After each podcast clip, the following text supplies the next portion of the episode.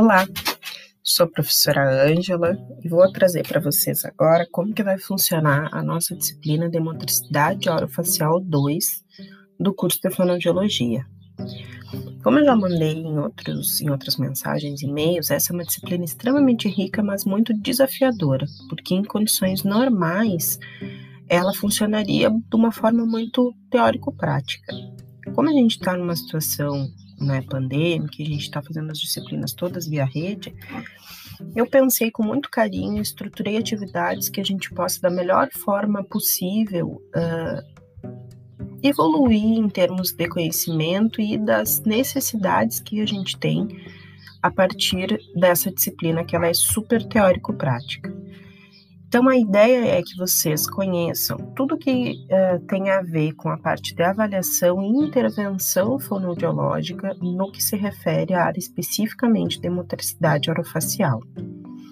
Nesse sentido, a gente vai uh, ter aulas de diversas formas, aulas expositivas, aulas de apresentação através das buscas ativas de vocês, uh, vocês vão elaborar materiais, audiovisuais para a gente estar tá interagindo também. Então, vocês vêm desde a avaliação clínica fonoaudiológica, a gente passa pela avaliação instrumental fonoaudiológica, quais as possibilidades que a gente tem, até a gente fechar um raciocínio clínico de como que a gente elabora um diagnóstico para esse paciente. Quando a gente fecha um diagnóstico, a gente vai para a segunda etapa, que é justamente fazer o quê? A gente elaborar um planejamento para esse paciente, a intervenção que a gente vai fazer.